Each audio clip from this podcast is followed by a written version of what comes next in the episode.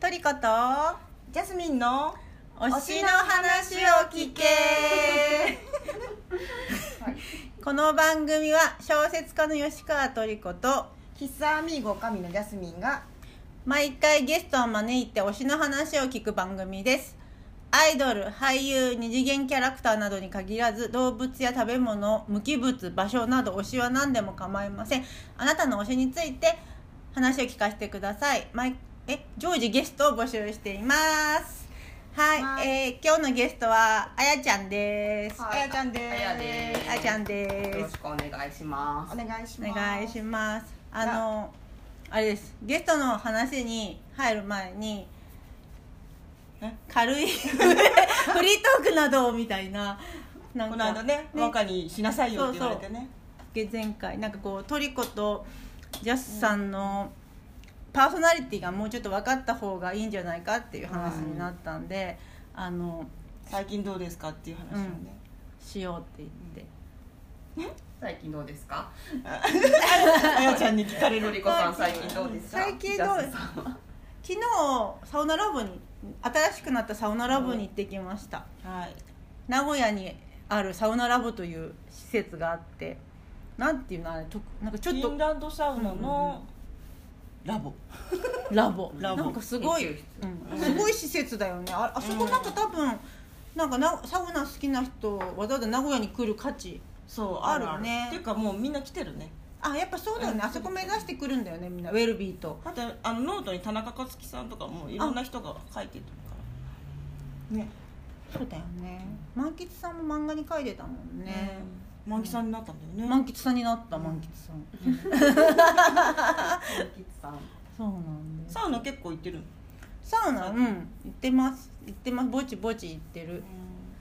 あのあまあアーバンクアによく行くけどそろそろアーバンクア回数券終わったんで ちょっと次ちょっと通うとこ決めようかなまたみたいな。アンバンクはさ木の生えてるとこに寝たっていうのは本当なのなんかなんか私アーバン アーバンクアってなんか名古屋にアーバンクアって割と都心にね、うん。大きなあのなんかスーパー銭湯みたいなところがあるんですけどあのなんか一つ難を言うとサウナとその外気浴できるスペースの動線が悪くてなおかつその外気浴できるところに 寝転べるスペースがない。で どうしようって考えた時になんかあるおなああるああるサウナの好きな知人に俺はいつもあのう植木と植木の間にね 無理に寝るっておあのは教えてもらって。裸なんだよね。しかもさあれ釜湯のすぐ正面じゃん。そうそうつぼ湯がいくつかあって、その間になんかねだ大理石じゃないんだけど石っぽいなんかつるっとしたスペ,、うん。なんかスペースで、寝寝たいけどあそこかあのつぼ湯のお客さんとかそうそうどうするのそう。だからその日いなかったの 人がだから人あ今チャンスだと思って寝 寝たらもうすごい良かった。タオルどうしてんの？タオルの上にかぶせて。でもさだからあれからそのそれ一回味しめて、行くたんびに寝転ぼうとするんだけど大体人いるのつぼあ湯に、ね人気だもんねあのお風呂。だからあれはあれ以来まだやってない。っていう。どうやってやるの？私も寝てしまえばって思うけどいつもここにも風呂入ってる人いるしな。さすがに後で来るかもしれないしな。あとさ後で来たらギョッとするよね。確かに。いや死ねんのかさって思うの。そうか人がちょうどいなかったね。それちょっと聞きたかったんですそうよねなんですツイッターでそうなんです。ついにあそこに寝転がった。ジャスさんジャスさんどこのサウナに？サウナねサウナはうんとサウナラボか名古屋だとサウもうサウナラボしか行ってなくてあの京都の銭湯で行きます。サウナの梅湯とかあとの仁王門湯とか、うん。あ仁王門湯はいつも閉店間際に行くからサウナが終わってるんですあそうなんだ、うん。へえでもサウナいいらしいね。そうね。ちっちゃいけどね。でもご近所なんですけど仁王門湯って大須商店街の中にあるんですけど結構行ってる人多いんだけどあの知り合いでも毎日行くって人がいて、えー。わざわざ車に乗って。そういえばさ、うん。この間アーバンクアにいたら、うん。なんか女性2人あの最初にちょっと年配の女性がいて後から若い女性が入ってきたら、いきなり話しその年配の女性がその若い方に話しかけて「ニオモン湯でお会いしましたね」話し始めてマジで？なんかすごいなんかすごいなと思って、ね。うん、なんかサウナコミュニティみたいななんか。あそうか。裸だから分かるのか、うん。いや私毎毎回いる人いるんだけど何人か、うんうんうんうん。服着てると分かんないと思うよね。あやっぱそうだよね。そうでしょうとか なんかお化粧とかもさなんかし,、してないとわかんない、そうでも仁王門湯は結構お湯が熱いのであのーもうああもうダメっていうぐらい温まった上で水風呂に入るっていうのを何回かやる。うん、けどうん。あのもちろん外気はないので、そうだよね、なんかのんびりして。あと電気風呂が電気風呂に入ります。うん電気風呂に最近割と大人っていうか最近になってから入ってやっと大人になったなと思ったんですあいやいや確かに。れ怖いよね。うん。私も、うん、ようやく入れるようになった。あ入る電気風呂。でもなんかあの聞いてる時と聞いてない時があって。なんか電気風呂でいつも一緒になる人にうんうんうん。今日は聞いてますね」とかあそうなんだ。言ってうん。そう京都京都の銭湯は結構いいいいうんのであの大体ねサウナもそのままの料金で入れるし。あそうなんだ、うん。へえあとなんかインコがいっぱいいるさあのお風呂とか。えそんなんあるの？どこに？それは何？それなんだっけな。え京都だけど。バンバンダイに？え違う違う。あの風呂中に？の中にあのでもガラス張りの中にいるんだけど男湯と女湯こう行き交ってるんだけどめっちゃいて。へえ。そう。面白い。行ってみたい。そう。なんかねすごい結構ネットとかでもインコ紹介する。銭湯とかって調べたら。あそうそうう。ん出てくるかなうんそう名前何だったっけ？なそう。うん。京都は結構楽しい。ああのいろんなシャンプーリンスセットとか、あのうんメイク落としまでつけて無料で貸してくれたりするとえ無料ことかタオルとかも割とあれなの？あの私仁王門湯はタオル借りることも結構あるけど京都のやつもタオルは安い。うんと仁王門湯はタダで貸してくれてうん。京都は借りたことないかも。あ持ってってるから、うんホテルからとか持ってってうんでも割とね貸してくれるとこもある。でも売ってるとこもある。そうですね。すいません。京都行ってみよう。なんか最近だからサウナもだけどサウナより銭湯に結結構入るのが好きって感じさ一回はバンク。アのあそこで私も寝てみよう全部結構あやちゃん行くの？あやちゃんバンクアは職場から25分ぐらい歩けば歩けるからアミーゴに来るのと同じぐらい。うん。だからえどっちも歩いてんの？うん今日も歩いてきたよ。で中途半端だもんね、うんから遠会社の位置がいん。だよねだから金曜日とかちょっとリフレッシュしたい時にちょっと歩いて行って。そうことあるよあまあうん。25分なら歩くか。で送迎バスあるからさ。あそうだよね。帰り金山から帰る。うんうんうん。うんうん結構行くよ。そんな感じの。すいません。サウナの話。ただただ単に風呂トークになったなんかだってさ前回もさやたらとサウナの話をさせたがるからとりあえずサウナの話しといた方がいいかなと思ってそう。あれうん。はあれですよ、うん。あのサウナーのなんか不況の人が来たの若松くん。がいたかまずサウナの話をみたいな感じでじゃあゲストの話を。はい改めまして。あやちゃん。あやちゃんです。あやちゃんってあ自己紹介。クララが立ったです。あとでツイッターネームやラジオネームはクララがたったでやってます。年齢は40歳で。あもうそんななったのはいそんなになってますよ。もうらもう5月には50 50じゃないよ。え？飛び越えた41歳になるなります。えっ、ー、とえー、OL です。えー結婚2年ん？2年前じゃない？1年半ぐらい前にし,、しました。今のところはい新婚で、はい、子供はおりません。うん。そこまで言うんだ。具体的な。そういうのあった方がいろいろわかるかあなあと思って。なるほどね、うん。はい。今は旦那と2人で暮らしてます、うん。はいあやちゃん前ポッドキャストやってたんだもんね。はい、フルフルキャスティングっていう。ポッドキャストを1年間。ラムネちゃんっていう友友達とやってました。旅行とかも行っああね。うん。すごい。面白そうだったあれ。うん。まあただ旅行行くだけなんだけど。でもアイドルのだったのねあれね。あアイドルと投稿？悩み相談を受けるっていう。でもあの夏目くんっていう特定の人からしか投稿が常連常連がでも途中から友達になったあのなんだっけ。あー名前が急に出てこなかった。あの野田くんじゃなくてなんだっけあえのひげの。ひげの？ひげの。誰？細い。細い？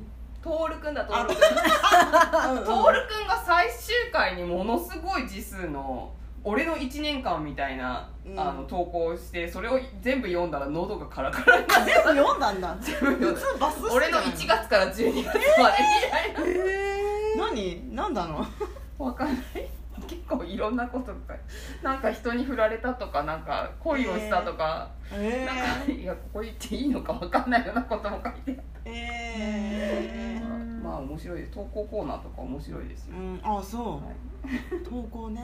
あー。どうやどうやって募集するの？メールいやメールメール。メールを書いてあそっかそっか。どうやって募集するのって。あとはあれじゃない？DM を開放しとくとかしてそうだね。そうだね。そうしよう。んうん。ほとんど来ないから大丈夫。だよえー一人一人からばっかり。そうか。じゃああやちゃんのなん何から話す推し遍歴？推し遍歴は、うん簡なんか単に今回年表書いたんですけどすごいよね一応お金と時間をそれなりに使ったものに限定するとうん。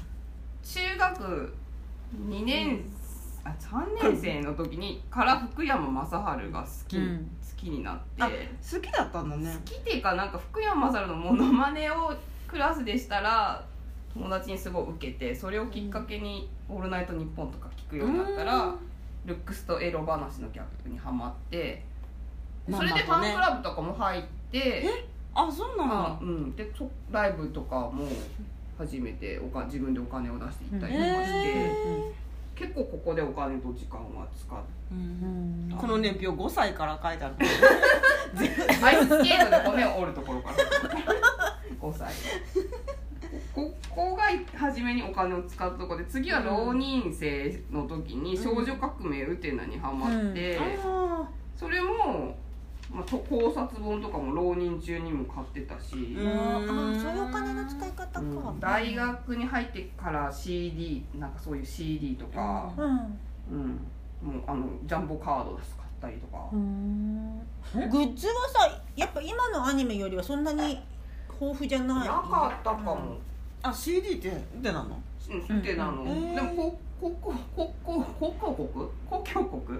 なんか血統の曲とかが全部違う合唱曲とかがあるから結構たくさん CD 出てたし多分30歳ぐらいの時にコンプリート DVD ボックスと CD ボックスもうん。全部で5万ぐらい出して買ってるえー、持ってる？持ってる。も今も持ってる持ってる。すごいね。から結構お金をそうウテナがお金を使ったかな、でその後お金を使ったのはやっぱさやっぱお金お金なのね。いや私はやっぱねお金と時間をちゃんと使ってないものはうん。好きでも。別なんかまあうん、うんうんうん。テレビ見てるみたいなものだからそうだね、うんえこのこれは好きだけどお金使ってないみたいなのじゃないんだねうん。そうだね。うん。だからテラスハウスとかは時間は使っててお金使ってないから。あネットフリックスにちょっと使ってるだけぐらいだからあんまり。うんそうだね。お金使うとこないもんねあれ、うん。確かに。あ DVD なんて出てないよねテラスハウスって多分。でも映画になってるから。もファンブックみたいなのもあるかな。一回映画になった映画だった映画なった、うん。映画もあるね。映画なった時は別に好きじゃなかったから。ああそうか私わざわざレンタルして借りちゃった。あの見ちゃったえこれもテレサでもまああのなんだ。ねえネットフリックスでしか見てない私は。うん。ああテレビで見てないの？でテレビの方が編集が良くないから。えそうなの？うん。うんうん。あやちゃんが言ってた。あやちゃんが言ってた。なんかテレビで見れるからいいやと思ってあのあ。録画して見てたんだけどうん。テレビだとやっぱ30分に収めなきゃいけないかああもっとら長いの？なんか回によって違う。うん。えやっぱりだからそれなんか4 5 0分ある時もあればう30分ぐらいで終わる回もあるし、ん。取れ高で全然変えてくるから、うん取れ高ね。うんうん。だけどテレビだとやっぱ30分に収めなきゃいけないから、うん。あれあのエピソードないじゃんみたいなことがあってあテレビで見ても面白くないあそうなんだ、へうん。えちょっと今途中だけどなんかねそうやってハマるんだねあれね。うんハマるハマる。あれハマるハマる。え私なんかたまにたまたまテレビでやってるやつを見るとなんかちょっと無な感無の境地に入るんだけど。みんな言うんですよそうやって最初は。皆さんそうやっておっしゃるんですけど、うん。こううん、まあちょっとネットまあだからテラサとかはそんなに押してるって感じはない。そうなんか楽しいけど人に勧めるって感じともまた違う。うん。うんちょっとトリコさんしか喋れる人がいないんだよね一回ね軽井沢編が終わった時に二人で。したけど誰も来なかった。誰？ミーティング。ツイッターで呼びかけたけど誰も来なかった。みんな見てないんだね。とかテラスハウスこんな喋れる身近な人テトリコさんしかいないあそれそれでえっ、と次にハマるのが、えー、と26歳の時にハマるライムスター、はいはい、うんうんでもこれはものすごいお金も時間も使ってて、もう投稿もラジオの投稿とかも。ラジオあれだよね、うん。あの映画のやつ映画のやつもしてたけど深夜の月曜日の深夜の深夜3時からやってる3時から5時っていうのを生で聞いてたっていううん。うんえそれなんていうタイトル「ウォンテッド。ああそっかそっか。でき聞きながら投稿して、うん。まあ、ちょっと投稿職人にそこからクララが立ったとして、うん。活動し始める。それってさどこのテレビ局あテレビ局のラジオ局でやって FM るやつ？東京だったかな。ああそうなんだ。それはさ何？ライムスター全員？全員全員。うん。全員です、まあ、でもライムスターは今も好きだしうん。うん、あのまあ頑張りもあって、うん。メンバーに認識とかもされてる、ね。いやらしいファンですね。いやらしいっていうかなんていうの認知欲があるっていう感じですよね。この時若かったのでなんとかつながりたいみたいなのもうん。いやらしいファンでした、いや知らないなんかクラブに通ったりとかクラブに通ったりとか申し訳ないとに行ったりとか。うん。それで、えーまあ、29歳の時に Perfume の Perfume にハマる。うんまあ、あのポリリズムのちょっと前ぐらいにハマって、まあ、Perfume も今も好きだけど、踊ってたもんね。踊ってたしコスコスプレライブに行ったりとかも初めのうちはお姉ちゃんと一緒にしててだんだんコスプレしてる子たちが増えてきたのと同時に自分らの熱量も下がってきたしコスプレしてる子たちがどう見てもめっちゃ可愛いからやばいと思って。やばいこれはなんかあれなんかちょっと危ないぞと思ってちょっとやコスプレはやめましたね、うん。2回ぐらいでやめましたね。特にさそのさメンバーで誰が好きとかそういうのはなかったの？あー結局ね Perfume 好きな人はみんなわ分かる大体なっちゃうんだけどあーちゃんになっちゃうんですよ。ねまあでもまあ男性はうちのあの義理の兄とかは絶対ノッチなんですけど、多分見た目が好きだから、うなんかあーちゃんの夢を叶える小宇宙みたいなのが Perfume だから、えー、ちょっとなんかいい今ちょっといいと思っちゃった。え なんかまああのえーちょっとまああーちゃんが気になるっていうか、うん。この子のこの子の世界はどういうふうにこう叶えられていくのかなっていう。なんかライブ行くと結構トークもなね仲いいし。うんうん。ね。そういうサービス精神がすごいよね、うん、まあやっぱり下積み時代もあったから、ライブ面白い。で Perfume 行ってえー、と「桃色クローバー」かな、うんうんうん。次お金を割と使ったの、あれが何歳の時かな？えっと話が長いのこれね。これか？もクロ。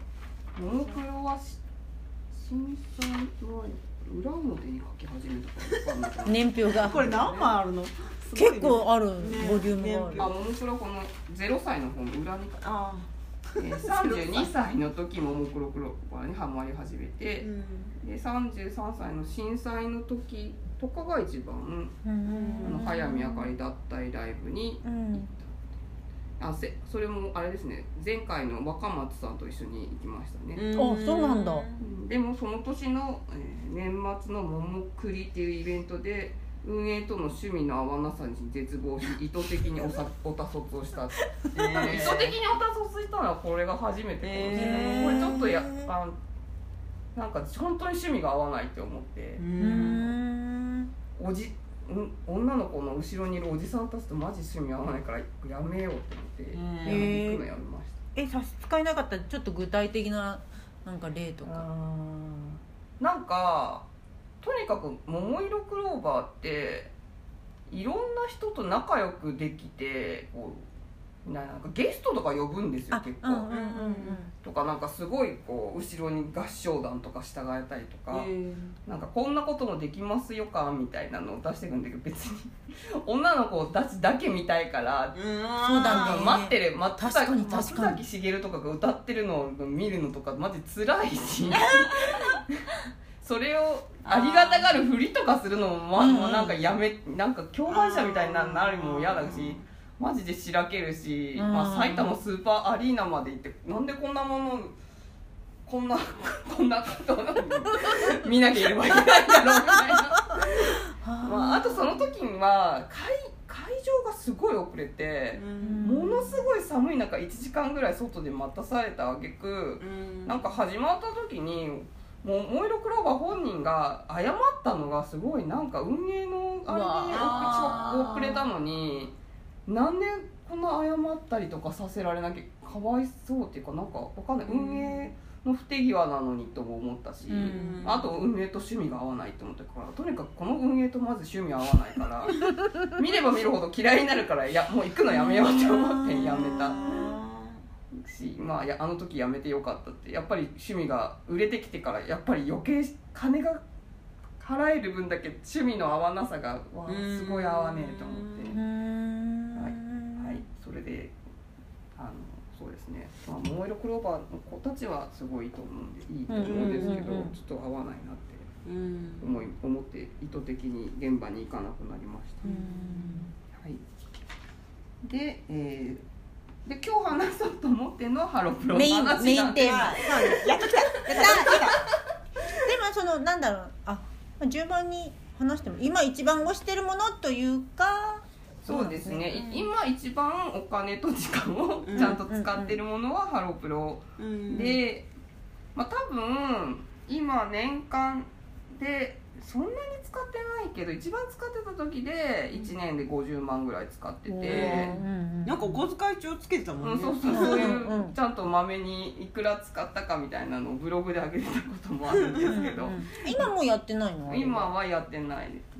ちょっと結婚活とか結婚とかしてたら うん。すごい忙しくてこんなのまめこまめに記録してたらちょっと婚活もはかどらないなと思って。やめてあのおかげで結婚できましたけど。ブログとかをあのちょっとないがしろにしたので。それは良かった。はい。それでえっ、と多分ね今はまあ年に20万使ってるかどうかぐらいかな、うん。月に 1, 1万使ってる月で2万円ぐらいで使ってない月はほとんど使ってない時も現場がなければ。それじゃやっぱソフトとライブのチケットみたいなうん、そううんそうですね。でけ遠征はなるべくしないようにしてるから、ん。あの名古屋とかこの近辺に来た時だけライブに行って、まあちょっとしたソフトとか見れなかったけど見たかったやつとかはちょっと買ったりとかして見てます、こんな感じで、まあ、割と私自身があのお金ケチっていうのもあってお金の部分はすごいちゃんと把握してるね。割とうん。把握してる、私も今自分がなんかそういう趣味のことにいくら使ってるか僕はドキッとしちゃった。なんか時間とお金って何何今とか思っちゃった。うん。そうそうそうなんだよね、うん。そう多分それがすごい意識しちゃうんだようね、すごいちゃんとしてる。またまた言っちゃった。ちゃんとしてる。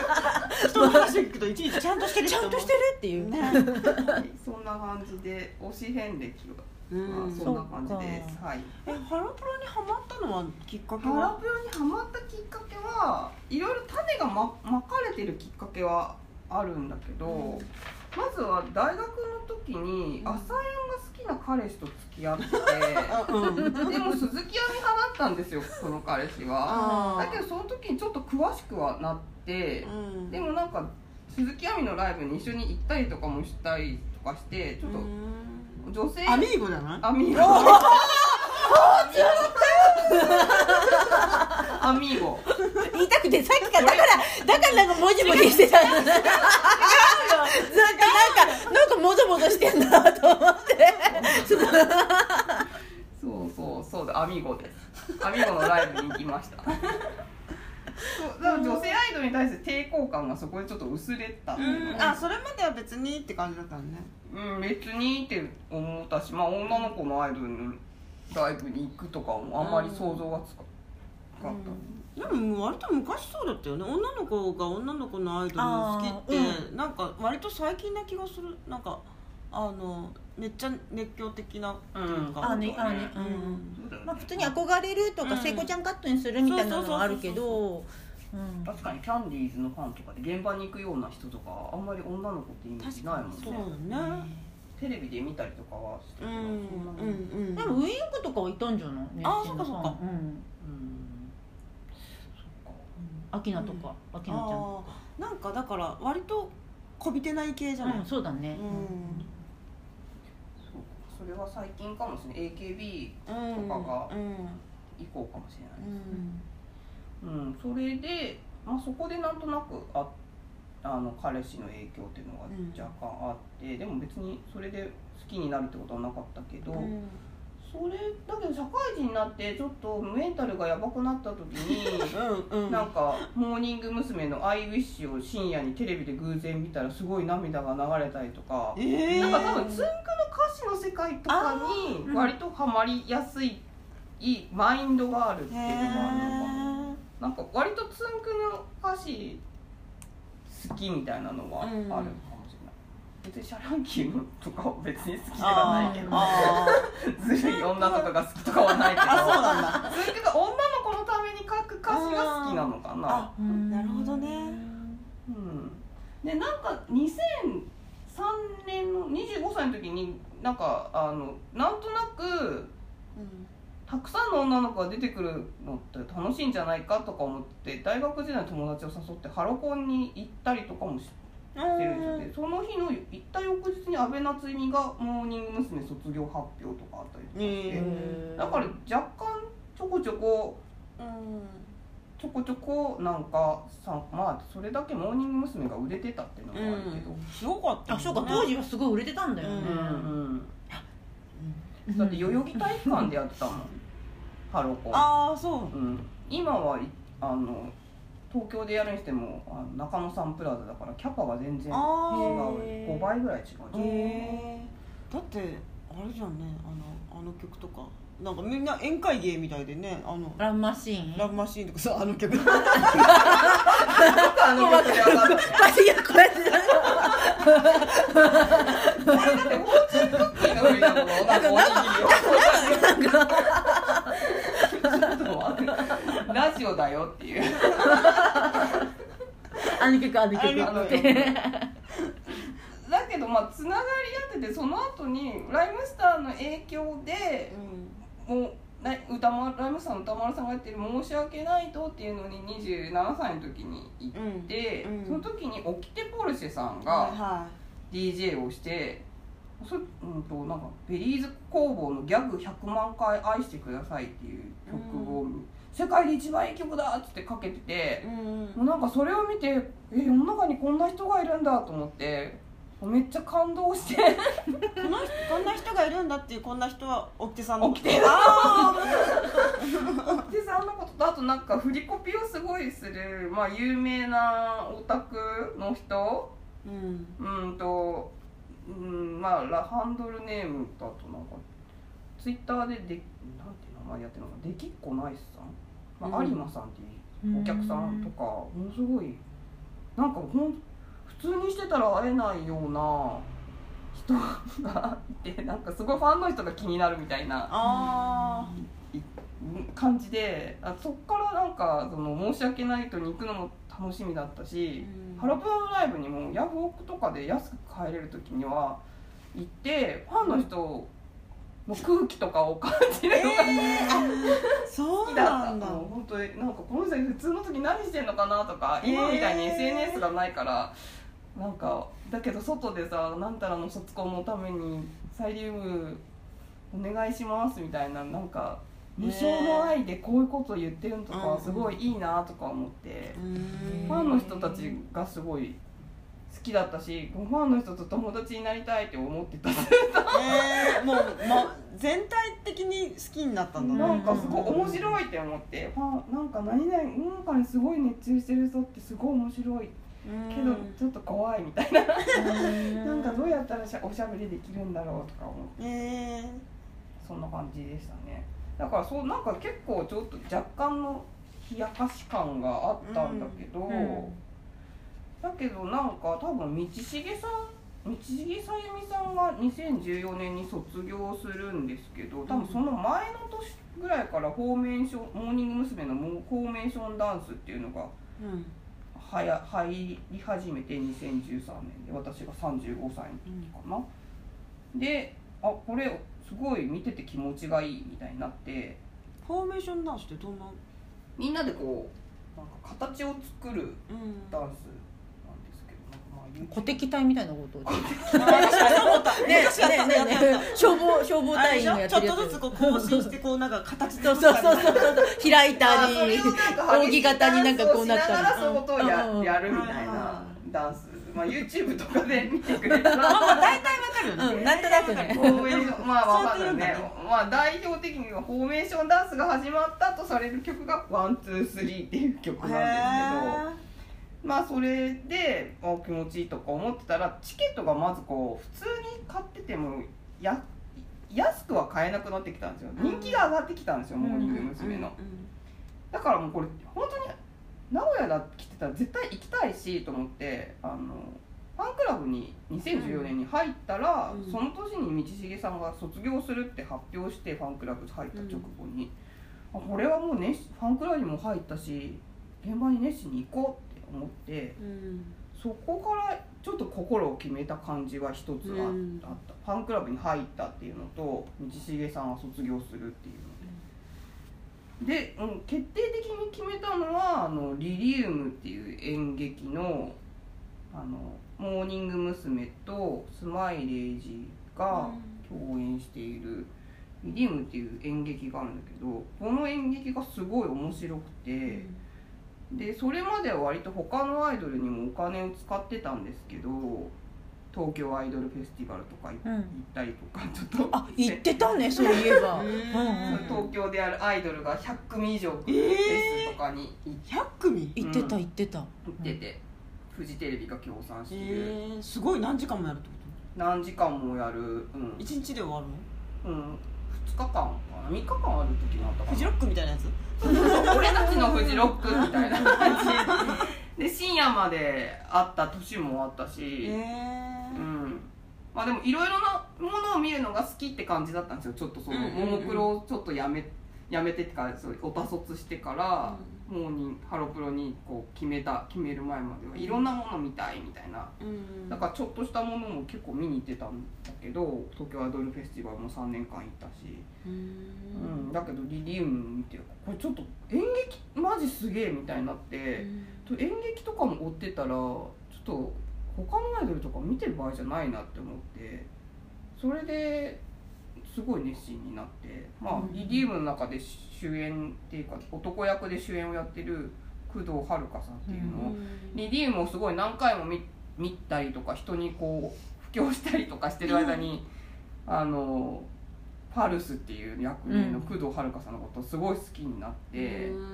多分でもリリウム DVD を見た時にはそんなにピンときてなかったけど次の夏のハロコンの時にあのいい席でライブを4列目とかで見たら私工藤遥のことめっちゃ好きやみたいな。気づいた。他の女の子がこの目の前のホテルもあっちの工藤遥を見てしまうみたいな。それでなんかその時に結構熱心に熱心なちゃん。だからこの2015年が50万ぐらい使ってます、うん。なんか。えリリウムってどういう話なの？うーんとね吸血鬼の思春期の吸血鬼の子たちの話でうん。あの思春期の吸血鬼は眉期って言って精神状態が不安定になって、うん。その子たちだけが住んでるサナトリウムがうん。あるんですけどまあその中でいろいろあってなんか結構なんだろう悲劇的な展開が。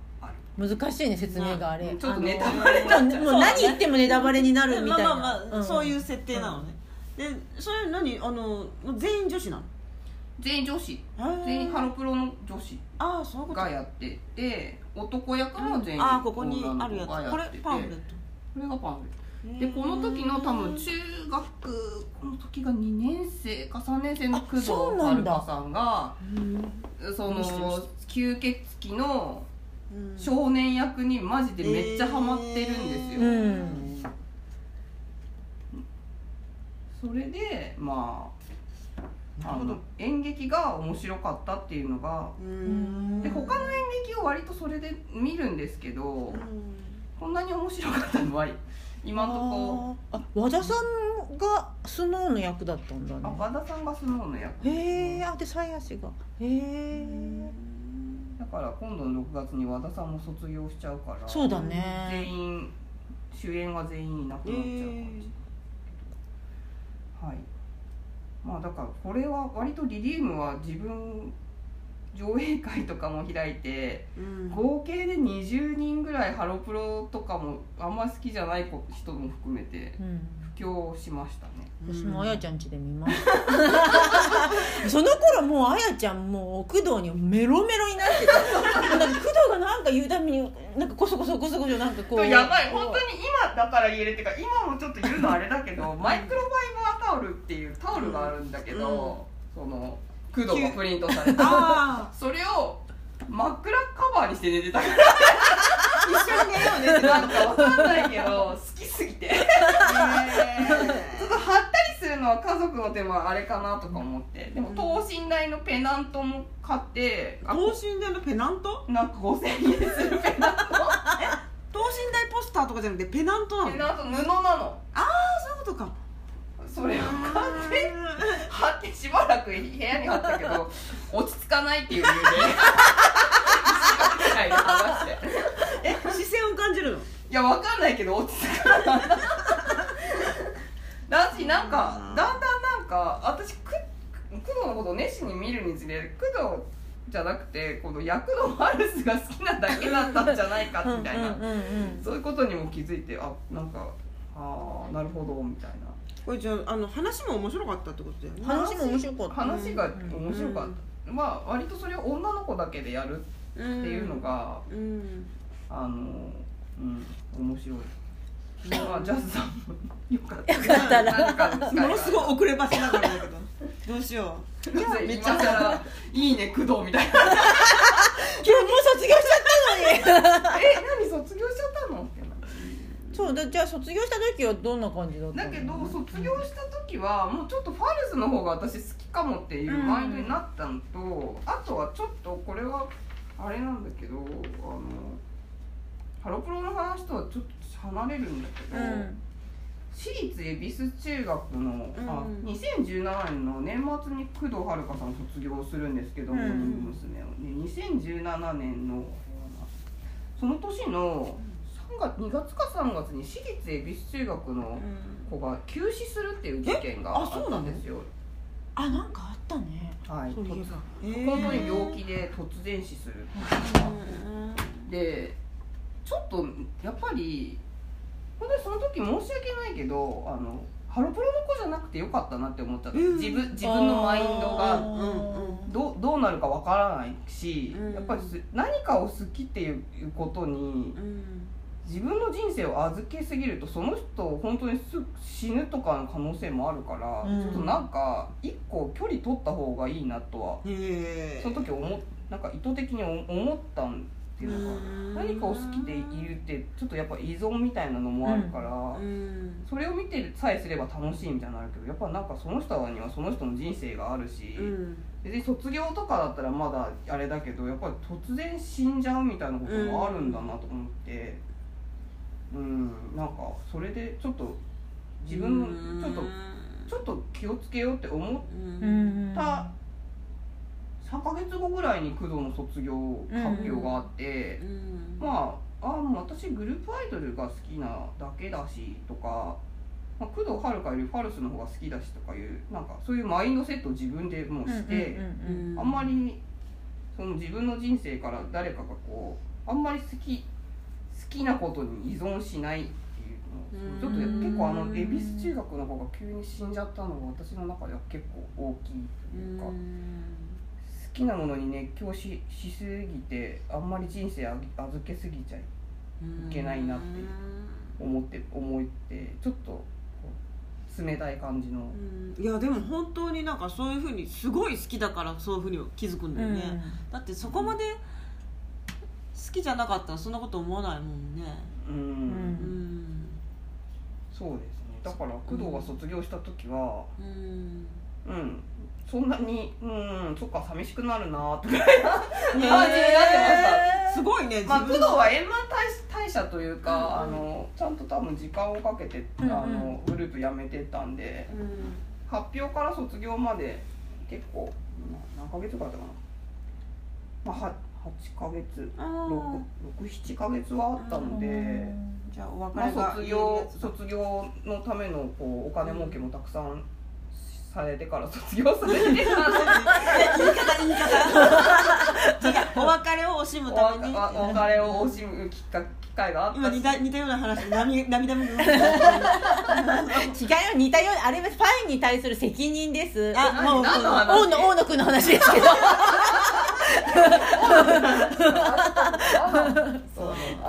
責任を果たしてお金儲けじゃありません。責任。だからお金ずにするファンとのねってあのあの発表の次の日ファンクラブに新たにな何十万人 と入会したらしいけど、そうなんだ。なんか何億円の金が何十億の金が経済が動いごめんなさい。ごめんなさい。あの今、えー。ちょっと。たちょっといやうんね何でもないですよ。何でもない。思い出でも円円満あれも円満退社な感じになって多分うんそうね。退社しない退社し退社じゃないか。退社しませんからねみたいな。円満。あ解散だけだ。解散じゃない。円満休止か。休止休止。休止か。うん。やっぱハロハロプロとかこう結局熱心に見始めたのが2014年と仮定しても、まあ、5年間ぐらいは見てるので。うんやっぱりあの鞘師里穂ちゃんとかこの間3月31日にあの初めて復活したけどあの子とかはうん。あの円満ではない感じ突然辞めるっていう感じだったけど人気があったから卒業のための CD も出たしうん。あの卒業ファンクラブイベントとかもたくさん打たれてたけど、もうあれは人気があったからだけでやっぱりちょっとあのちゃんとした円満じゃない慌て感がすごかったから、うん。なんかやめたかったんかな？もうやめたかったんっていうか、うん。ちょっとね夏のハロコン後メンタルを崩して休んだりとか1週間休,、うん。休業したりとかまあ本当にちょっと調子が悪かった、いやでもアイドルやってるのってね本当メンタル強くないと忙しいわ。うん。ねうん、そうで今はちょっとファンの人とリアルに接する握手会とかもあるから、そうだね。ステージ上だけでやってればいいっていうわけでもないから、大変だなっていううん。なんか、まあ、工藤さんとかは大人とちゃんと時間をかけて話し合った結果、時間をかけて辞めたっていう、まあ、そういうそういうことそういう子じゃないっていうのはやっぱそのと卒業決まった後のこう CD の出方とかイベントの出し方とか。すごいすごい分析をする。卒業ライブとかさやしでだってもうなんか本当にカウントダウンライブで卒業ライブだったからもう全員のライブでやるとかしかもさやしぐらいの人気があったらもっと大きい箱でやれるはずなのに中野サンプラザだったし、あこの子は円満だなとかこの子は円満じゃないなとかはちょっとすごい判定しちゃってる、うん、急にあこれ急にもうダメになっちゃったやつかなとか、うん。こんな感じなのでまあ今はでもやっぱこの間ねかごちゃんと辻ちゃんのうんうん。もう復活し2人で復活してタイムリーな話題ですね。あれって私見てないんだけどえ復活なの？復活っていうかまあ1日限定復活だけど、まあ、かごちゃんは去年の夏ぐらいにハロコンのゲストでようやくハロプロから許されたって感じで出た出たけどその時辻ちゃんは妊娠中だったので、2人では復活できなかったんだけど、今回辻ちゃんは、まあ、産後3ヶ月ぐらいだったのかな、それで WU として復活して、でまあ結構な曲数をやり、へまあ、最後にあと1曲って言って「I wish」を。さっきあやちゃんそうそう私がまだ あの社会人になりたての時に深夜で偶然見て涙が流れた「I wish」を。あすごい。あの現役メンバーと一緒にうんやって、もうやっぱこれはすごいえー。特にかごちゃんがじ自分が人生をこう失敗っていうかいろいろ選択した上でうん。失敗してしまったことがたくさんあった上でうん。人生って素晴らしいっていうのがうん。あ歌詞うんそうそう人生って素晴らしい。誰かと出会ったり恋をしてみたみたいな。ああれか。あれか。そうそうそう。それがもう、うん。なんていうかすごい説得力がやっぱあれだね。若い時にこう歌わされてるって。いうよりも一回なんかいろいろあった後に歌うと、うんそうそうそう急になんかそれで辻ちゃんがもうかこちゃんが涙で歌えなくななってるのをこう、うん。背中でこうポンって叩いたらこう声が消えてたのが最後こうかこちゃんがこう「でも笑顔は大切にしたい」って言ってちゃんとこう歌ってうん。うん2人でこうなんかくっついてやってるのがいいなーって思いました。いいなってか人生だな。でも本当に人生って素晴らしいとか、うん。やっぱりもうあのまあ、私全然曲知らないからあれだけど勝手なイメージけどナオト・インティライミとかに言われてマジはとか思あの人ドームとかでやるんだもんね。ういやわかんないけどそうなんだ。きっとそういう曲を歌ってそうな予感がするだけで。予感ならあ知らないけど。歌詞を知らないけど、うん。まあゆずゆずとかね、うん。まあなんかここわかんないけど。気軽に人生参加みたいななんか歌詞とかって、あいっぱいあるもんね、うん、だけどまあかごちゃん辻ちゃんには本当にストーリーがついたからうん。余計うん思った以上だけどやっぱ若い女の子たちにうん。言われるのはうん確かすごいね涙出ちゃうんですよね。え なんか Juice=Juice の曲でもなんか Wonderful World、まあ、 Juice=Juice もハロプロのユニットなんですけど、 Wonderful World っていうやつがあって、あのこの世界は素晴らしいよねみたいな曲で、これちょっと本当にアイドルの子たち以外に歌われたらマジでははって思うんだけど、なんかわかんないけどアイドルの子たちが歌ってるともしかしたら人生って素晴らしいのかもしれない。っえて思う思える。特に今回のかごちゃん辻ちゃんはやっぱ自分で選んだ選択肢とかがクソだったとしても人生って素晴らしいとふうに裏返る瞬間があるのかもしれないなってうん思ってうんやっぱりちょっと頑張って生きようって思いましたね。すごいね。はい、だからやっぱりハロプロはそういう意味では今今もっていうかまあちょっと結構長く好きでいられそうだなっていうのをさまた思ったっていううん。感じです。だからまああいねでもアイドルってさ人生かけてるからさやっぱなんか不思議な説得力がななんか生まれるのかもね。そのなんか人生かけてない証言者。誰とは言わないけど、うん。そういう人はいっぱいいるけどなんかアイドルってもっとなんかこう全部丸ごと自分でやってる感じがうん。するからね。また選択肢が見えてない人たちがうん。人生の選択肢そんなに見えてないのに選択肢を狭めてこうやってるっていうのもあなんかわかんないけどがんなんかわかんないけど胸を打つのところがあるのかもしれないですわかるわかね。る。なんかなんとなくわわかる。まあねなんかいなんだろう一番こう綺麗な時っていうかねうん。その遊びたい時期にそれに打ち込むっていうことね。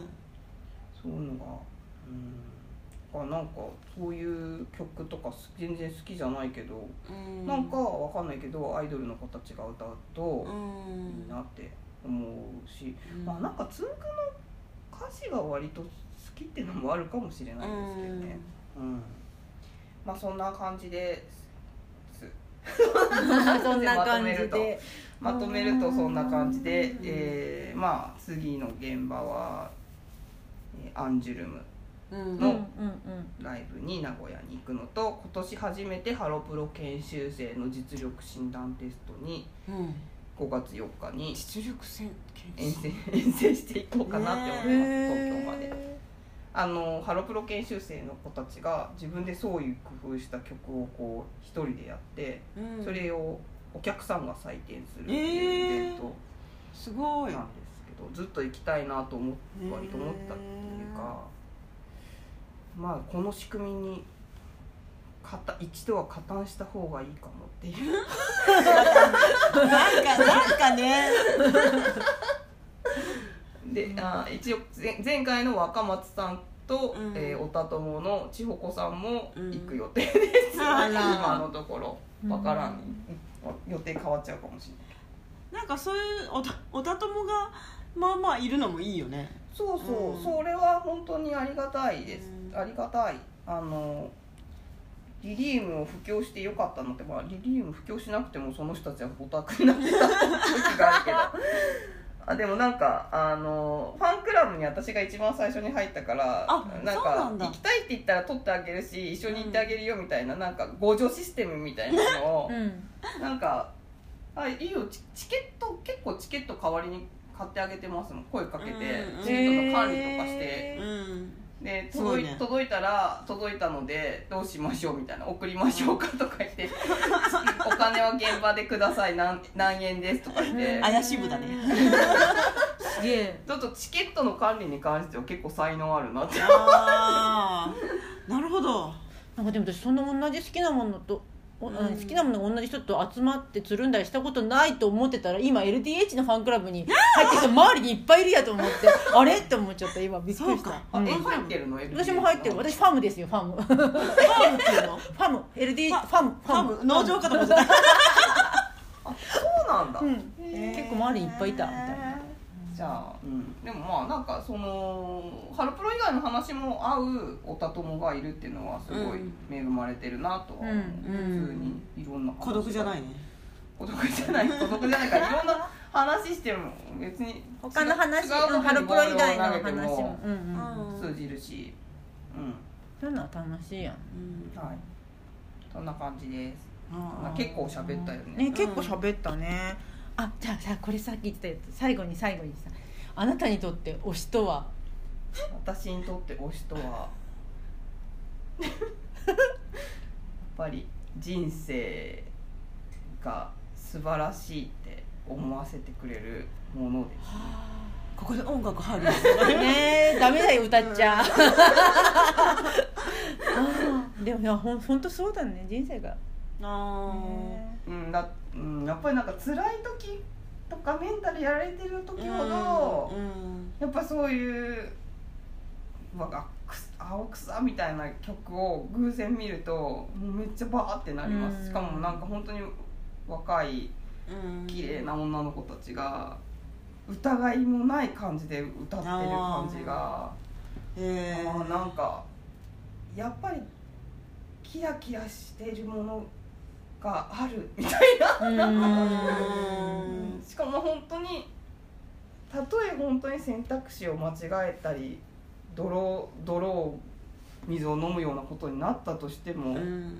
素晴らしい瞬間は絶対あるはずだっていうのをこの間の3月31日にうん。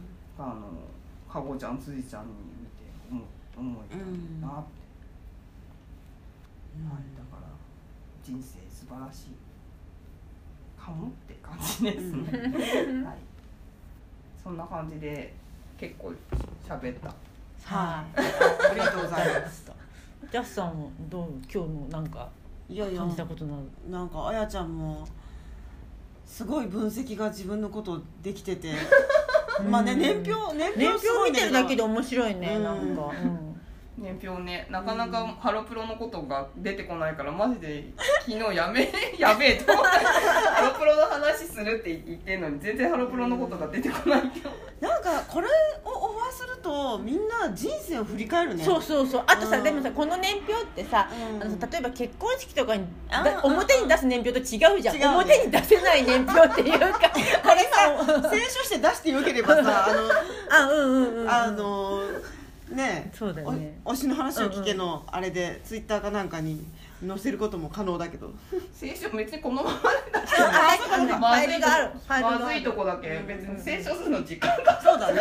そうだね。これこれがいいね。こんなの？に分からん。でもちょっとあのまずいことが書いてああるの旦那の前で元彼の話とかしたことないし旦那にこれ収録するって話しちゃったのに元彼の話とかしちゃったからちょっとそれだけカットする？あのうんちょっとどんな反応するのか先生えでも彼はあれじゃないですか。あのあやちゃんがあのラップをするって聞かされてなくていきなり 見せても大丈夫だった人でしょ、うん。大丈夫だと、大丈夫だと思いつつあのちょっとどうわかんない。聞くのかどうかもわかんないけどね「あやちゃん YouTuber になるの? 」だってねえあのイベントなんだっけ？あのあ水着？DJ で水着になったりでラップを披露するっていうイベントに。ラップはあの時やってないよあやってないか。うん。でもまあ、うんそうだね。それでも、婚活 DJ ああや太郎の時ね。うん。これを見てもどうだった？私のこと嫌いになったって聞いたら嫌いになってないよ。でも好きになってもない。面もあるんだなって思った。うんすごいものまねって言ってたから。もう大丈夫かなっていう。すごい心の広い人だ。ねえ、うんはい、まあだから推しは旦那も推してます、そうか。はい、最後夫氏を押して、あとしあ本当だよね。夫仲いい仲良しだもんね。うん。夫推しうん。夫も推してます、はい、そんな感じで結構、はい。はいありがとうございました。ありがとうございました。大丈夫ですか、はい。大丈夫です。たっぷり喋りました。ありがとうございます。じゃあいつも締めにね困るんでね、もぞもぞ締めを。じゃあは次回はい次回。はあれですね。もうゲストの人決まってるんですよね。うん。決まってる、今言った方がいいのかな、うん。じゃあいいや行ってもいいんじゃないですか？次回はあもうでもさい初回の人も 言わないのか。1回目の人もハロプロ 今回もハロプロ、うんうん。次もハロプロが好きな人なんです。でも？でも？話すことは？多分ヒプノシスマイクについてはあわかんない。ヒプノ多分ヒプノシスマイクについて話すのかなと思ってます。誰誰が来るのかな？誰が来るのかな？あれ？私がし思ってるの同じ人？うん同じ数字。え違うのえかな？違 M, M ちゃん？うその人あ違う。その人あ6月です。そうだ！そうだ！あじゃあもしかしてあれですか？あれですね。著名人ですか？著名人ですね。いやいややっぱ今しゃ言わない方がいいかもね。言わない方がいい。うん。うん。どうかなそうですね。楽しみにしててください。スマイクで分かった分かっちゃうかもね。分かってちょっと嬉しかったですじゃあちょっと楽しみにしといてください。楽しみに。楽しみに。今じゃあはい今日ありがとうござい。ましたありがとうございました。じゃあまた次回。またねトリコとジャスミンの推しの話を聞け。この番組は小説家の吉川トリコとキッズアミーゴおかみのジャスミンが毎回ゲストを招いて推しの話を聞く番組です。アイドル俳優二次元キャラクターなどに限らず動物や食べ物無機物場所など推しは何でも構いません。あなたの推しについて話を聞かせてください。常時ゲストを募集しています。はーい。3回目です。3回目です。今日のゲストはなんと？犬山神子です。イエーイ。よろしくお願いします。いらっしゃいませ。どんどん。どんどん。パフパフ。パフパフえっ、と毎回そのゲストの本題に入る前に、アイドリングタイムを設けてるんですが最近何かありましたか？最近なんか私からでもいいですか？どどうぞどうぞ。えっとサウナの、えっと、ウェルビー栄店の、えっとレいつもは男性しか入れないのに、えっと、レディース開放デーっていうのがあって、うん。それに行ってまいりました。おー。できました。イエーイ。犬氏はどうですか、サウナどうですか？は行ったことないですね。行ったことないんですか？はい。どこもない？はい。私我慢が苦手なので。インドアなのとせっかちなのとでもあ向いてないという、はい、でも周りがもうこの間私落ち込んでツイッターに「ああ辛い」って書いたら、うん。サウナ行けばいいって。あそうそう。DM 来るぐらい。周りめっちゃサウナ行ってて。だから多分行ったらいいんだろうなと思いながらもちょっとまだ行けてないっていう状況ですね。なんか私の周りも最近なんか悩み事があったら最後にサウナに行けっていう、うん。なんか北方健三みたいな本当だ風俗行けと一緒じゃん。筋トレしろの波が今サウナ行けの波に変わってきたなって思ってます。筋トレの方がうんより身にはつくんですけどね、私も一時期は筋トレ一派だったので、うんうんうんもう行ってないけど。ないの？あのね腰言わしてからちょっと休一回休んじゃったらねなかなかでもまたやろうと思ってます。筋トレが好きなので。うん。あ筋トレは大丈夫なんです、ね、家でできる。家にいながらにしてて。家にサウナ作ればいいじゃないか。どう話違う確かに石田純一の家確かサウナあったよいやなんか。すぐプチ情報まあ売ってるらしいですよ。まあまあ売ってる。結構大変高いよねあれ。いやへー。でも運運営費が高い運営費っていうあかー。光熱費みたいなのが高そうだよね。えみんなで石田純一の家ツアーしたいね。そっちそっちの方がハードル高く。てなんか一人3000円とかで入れてくれたら頼む頼むね。頼もうっつってそうベルビーどうでしたか？私も行ったんだけど私も行った行った。でもねあああんまりあそうね、うん。でもガンガン行って行ってもいいのかな、うん。私生理中だったんですよ、生理中で、うん。なんかなんか見学だけでさっとあそっか。全然。出てきたから、なんかくり履いてない、うん。た試してないな間に。あそうそうなの？ただなんかその何？噂に聞いてた冷凍アイ,、うん。アイスサウナ。うんうんがなんかそのなんていうの冷凍庫の中に水風呂があるっていうところを部屋開けたら霜がびっしりやだ濡れた手で触ると手がプチってなるからやだ私も笑っちゃったもん。なんかここまでやるのみたいな感じで。でもなんか人が一斉に入ったので、私が入った時は冷たいんだけどあの私初めてその冷たい水風呂に入ったのが、あの松原湖あの日本サウナ祭りっていうのがあって祭あの隣で 祭りもある。隣でワカサギ釣ってるようなと湖にうん。入るっていう、なんか0度から2度って書いてあって、うん。ね、入った時は本当になんか一瞬でしびれたんだけどあそこはまあまあちょっと入れたのでただ足がすっごいもうしびれてくるので出たんだけどなんかこの辺上は大丈夫でしたね。へえそうなんか1億円借金のある人が1000万円の借金語るみたいな。本当だね。すごいよっていう話なんですけどね。うまいうまいね。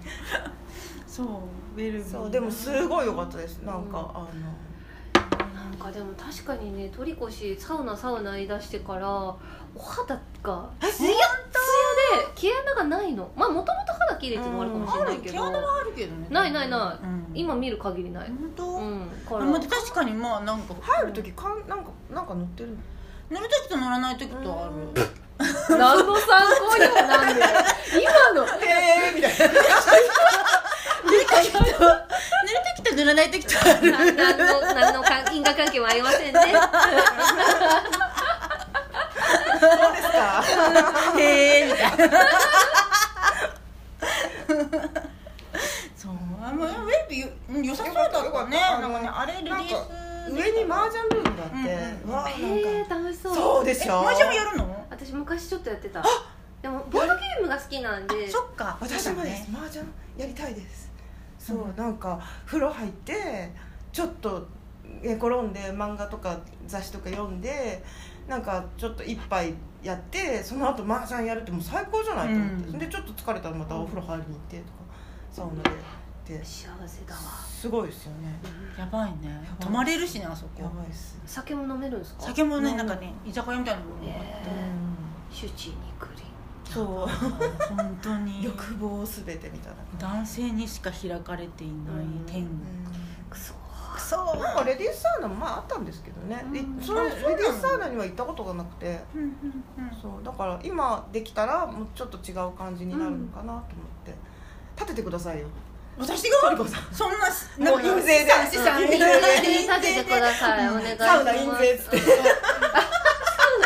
あのなあのな作家にもいろいろいるんだよ。印税がいっぱいある作家もいればうん。ない作家もいる。そうだそうだ。そうだ私だって印税ない方だぞそうだそうだと。印税ないのに勝手になんか売れてるみたいな感じでテレビで紹介されていつもそんな売れてないってなるすごい切ない作家なんだぞ。私 は自慢しない。自慢自慢勝手にベストセラーとか言われてあえそんな売れてないみたいな。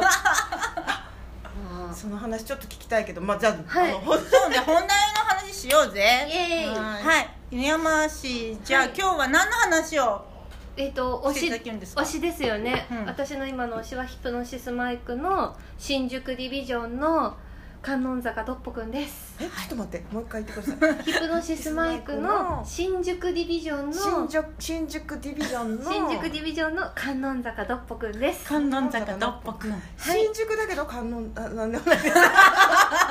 そこあそうなんです。ドッポくんです、あキャラね。はいキャラです。キャラクター。なんか私は、ヒプノシ私のヒプノシスマイクの知識はほぼ80%ぐらい犬山 犬山さんからいただいているものなんで、ドッポくん。も、犬山さんの口からほ主に聞いてるんだけど。あそれだから妄想の可能性高いだからどこまでがその何？その公式で。公式でどこからがそのあれなのか日常オタクのなんかあれなのかみちょったいなといいですか、えっ、と最初の大きいところから説明を。お願いします、あれです説明いたしますヒプノシスマイクとはラップです。あのよくその二次元コンテンツなのでアニメ、漫画って聞かれるんですけど違います。ラップなんです。音楽なんです。で、うん。最初その音楽が YouTube でアップされます。でそれを声優さんが歌ってたりとかそのキャラクターの立ち絵、動かないんです。アニメじゃないです。立ち絵がドンって出てきてあそこに歌詞が乗っかってたりっていうのをみんなが見て、二次元とラップの融合っていうものまあ新しいものになるんですけどそれにみんなどんどんやられて動いてない？動かないです。じゃあ声優さんは動きますけどね。え？でも声優さんはあくまでも中の人なあのでもうた絵は絵です本当に。でも動かないです。顔だけは分かる。顔ははい立ち絵があるので立ち絵立ち絵。はい。うん。それは見れる？みんなそこで立ち止まる。それ見れるの、うん見れる見れる。見い今見る。今は見なくていいんじゃない、あでも一応そうんうん。のどんな人たちがいるかっていうなんかキャラクターの関係図みたいなの出しながらやりますか、うんうんうんそうなんですよ、うん。なんかそのいつもだからそのよく知らない人に「えプナシスマイクって結局何なの？アニメなの?」とか言って言われるから「いや違うよ違うよ」とか言って、うん。言う説明するの？私の方がしままだだうんうんうん。は80%犬山知識を私が説明すると「嘘だよ」って言われるの。アニあれアニメだよ」とか「ゲームだよ」とか言ってなぜか自信持って言われるんだけど「いや違う違う違う」とか言って。ラップなんだからあのつべこべ言わず YouTube を見てくれと。そうだようんねそれしたらもう一気に解決するんですよこの話はね、へはい。拡大。うん。ね拡大拡うん。大えあれっていつ始まったんだっけ？えっといつだ？去年一昨な年。なん本当でも最近まだ1年半とかそこれグルれぐらいだープなんでと思いますでープ？これは4つの地区に分かれ地て区、はい。うん。まあ、渋谷と新宿とうん横浜と池袋に分かれてそれぞれの渋谷と？新宿と？と横浜と池袋。なんか横浜入ってきた。神奈川入ってきた。はい、池袋か。の4つに分かれていて彼ら3人組のチームがそれぞれラップでバトルをし合うでそれでそれぞれの領土を領土奪い合っている。領土。そうなんです。ちょっとあのディストピアなあの世界観なんで、あ世界観の方はちょっと掘り下げるとあまりにもうん。大変なものなので、うん。一応まあその萌えとして。はい。うんうんはい。えどいつからどのようにハマったんですかこれ。去年の春ぐらいかな夏かな。それぐらいから、まあ、私もまんまとそのもともと持っている私の犬山神子ではなくてオタクのアカウントをツイッターで持っていて でそのツイッターのアカウント知って知ってる。でそのオタクのアカウントはは私はそれまでワールドトリガーが大好きだったので、うん。まあ、ワートリ関連の神絵師とかをフォローしたんですけどすっごい今今そこにハテナってなったけどそれはいい、はい。それはいい？ああワールドトリガー、まあ、ジャンプ漫画なんですあー素晴らしく面白い漫画です、へー。今も大好きです。もう一救済番してたんだよしばらく、一番推してる漫画なんですけどすごいポンコツでごめん。いや 大丈夫大丈夫大事大事大事私は大事ただひたすらオタクなんです。そのオタクアカウントになんかちょいちょいヒップマイヒップマイっていうのがへー。っていう流れ出あしてフォローしてる人たちのはいそうなんです。でオタクっていうのはじゃあ何ぞやと見に行く。うん。で PV 見る。ハマる。で中でもドッポくん好きって一気に好きってなっちゃいました。へへええそういうハマり方。やっぱだからやっぱその、うん。なんだろうな同じジャンル好きな人うんうんの、が今ハマってるジャンルになんか流れてくみたいなそういうあれも多あ分るんだね。多少あると思いますね。もちろん合う合わないがあって、うんうんうんあの例えばそこからアンスタに流れた人とか、うん。まあ、いろいろいるんですけれども、うんうん。私は本当にあ多分ねゲームゲーム。ゲーム。アンサンブルスターズというゲーム。な んであなんとかスタジアムかなと思って。野球かなって。野球ではないな。なんかねアイドル目指す男の子たちがうん。ね。学園でやあーる学園ね。うんはい。そうです。なんでヒップマイはまあラップでちょっとまあうん。私ソシャゲ疲れしてたのもあって、うん。まあまあソシャゲじゃないなみたいな気持ちにちょっとなっちゃっていてあダメだソシャゲディスみたいになってる。ソソソソシャゲをにハマってる人が聞いたらこれは気を悪くするのでちょっとすいません。うん。そんなこと私がただ疲れてたってだけなんですけど、うんうんヒップマイは本当ただラップなんですよね。で私も別にそのラップってそれまでアアッコゴリラさんとかも好きだしちょこちょこ聞いてたんですけど、ヒップマイの何がいいかって言ったらそのキャラクターの説明っていうのはそのラップのリリックのみなんですよ。でラップのリリックって本当一人一人に割り当てられた、まあ、部分ってすごく少ない。でそこで自己紹介的なものをしたりするんですけど、うん。その俳句みたいなもんなんですよ。はその短いその文章リリックでオタクって妄想する生き物ですよね。読み解くんですね。はい。あいなるほどね。バッチリハマったんだねそうなんですよ。ななんで、えっとヒップマイがこんだけ流行ってるのでも流行るべくして流行ったと私は思っているんですけれども、その空白ですよね。余白の美なんですよヒップマイって。うんだからオタクの数だけそのリリックの間の余白を想像できる。ああオタクのバ数だけ。ッチリなんです。はあバッチリ本当だね、い素晴らしい余白が確かに。すっごいたくさんあるからもう妄想癖のあるオタクにはもうこんないいコンテンツはないんですよ。なるほど、はい、今やっうん。と分かった、それだわ。なんで？それやわ。それやわ。っ つって。そうなんです。初やめて見た時はどういうふうに思っどういうどこがいいって思ったんですか？きって。えっと ラップ？好き。何も言ってないような感じがする。えっとはい。ビジュアルはい。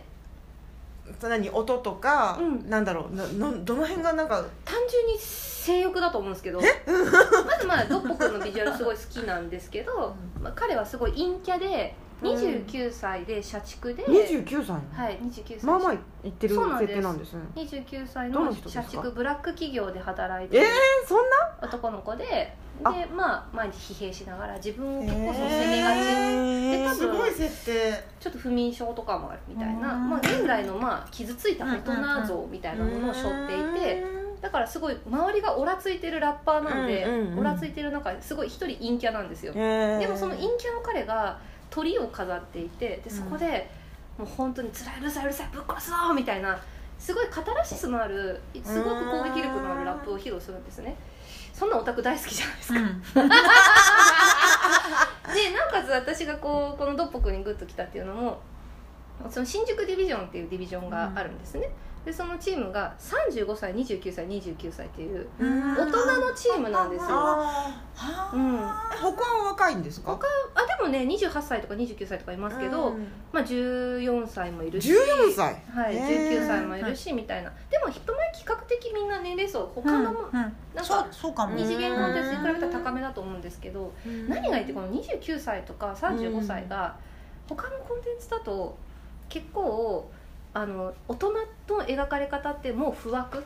もう何でも知ってますみたいな描かれ方。もしくはちょっとクールな感じ。そうです。若い人たちに敵対する悪役として出てくるっていうものがこれまで多かった中で彼らは大人だけどすごい傷ついててトッポくんは社畜で傷ついてる。で彼の幼なじみでひふみくんっていうのがいるんですけど、うん。彼ホストなんですね。うん。だけど女性恐怖症っていう。あでージャケットを着ると女性が好きになるけれどもジャケットを脱くと女性が怖くて怖くてたまらないでへまあ過去女性にひどいことをされたっていう過去ーうん。だその傷つきや傷ついててで不器用にそこを一緒にこう頑張ってあの補い合っているっていう関係性が大人でちゃんと描かれてるっていうのが私はこうグッときたっていう。